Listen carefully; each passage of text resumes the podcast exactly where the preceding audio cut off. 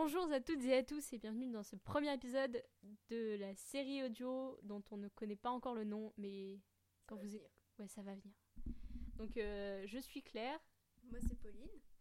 et nous vous présenterons chaque semaine euh, deux livres euh, en alternance, un classique et un contemporain.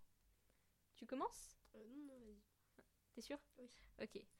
Euh, alors le livre que je vais vous, présenter est un contemporain.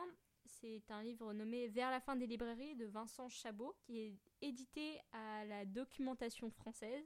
On connaît tous la situation des libraires euh, aujourd'hui. hein. c'est une industrie qui euh, peine dans le marché du livre. Et dans cet ouvrage, Vincent Chabot nous explique pourquoi justement les librairies sont au bord du gouffre.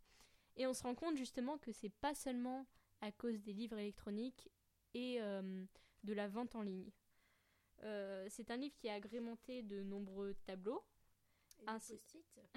Ok. et de, et de pourcentages, Euh, parfois un peu trop même. Et je dis pas ça parce que je suis nulle en maths, je t'assure. Donc ouais, c'est un petit livre sympa, il est pas très long, tu vois, il fait 136 pages, qui est accessible à tout le monde, tous ceux qui sont intéressés par, euh, par les livres et qui veulent en savoir plus euh, sur euh, leur cher libraire. Et pour ceux qui voudraient approfondir le sujet, il y a des, de nombreuses références dedans. Voilà. T'as des questions? Non, comme ça, ça avait l'air bien. Est-ce que c'est vraiment nécessaire de réfléchir quand on lit ça ou c'est. Non, franchement, c'est pas, euh, pas vraiment nécessaire de réfléchir. C'est a, ouais, très explicatif. Voilà. Toi, qu'est-ce que t'en as retenu? Bah, j'en ai retenu. Bah, déjà, tu sais que j'avais fait mon stage en entreprise dans une librairie, donc je connaissais un peu, euh, un peu le milieu, très légèrement. Et euh, ouais, bah, t'as vu la preuve, j'ai mis plein de post-it et tout ça. Je trouvais ça hyper intéressant. J'ai découvert d'autres livres que je voulais lire. Donc, ouais.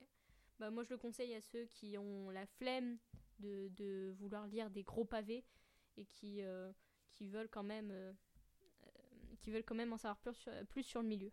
Donc euh, c'est Vers la fin des librairies de Vincent Chabot avec un L euh, de la documentation française. Doc en poche, place au débat.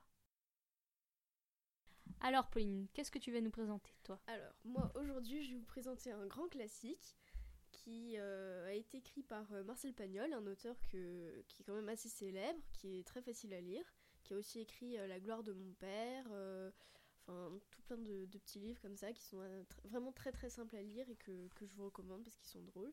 Donc alors aujourd'hui on va parler de L'eau des collines, qui est en fait un, di- un diptyque, c'est-à-dire qu'il est composé de deux tomes.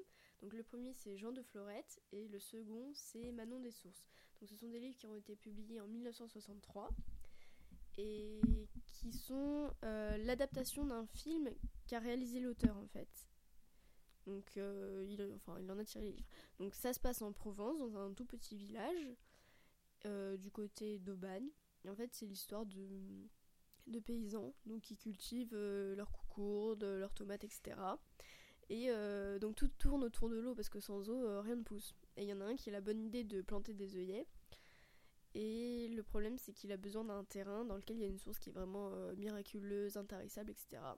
Le problème c'est que la personne qui détenait le terrain est morte et il a des héritiers. Du coup ce qu'il va faire c'est qu'il va tout faire pour que le bien soit dévalué.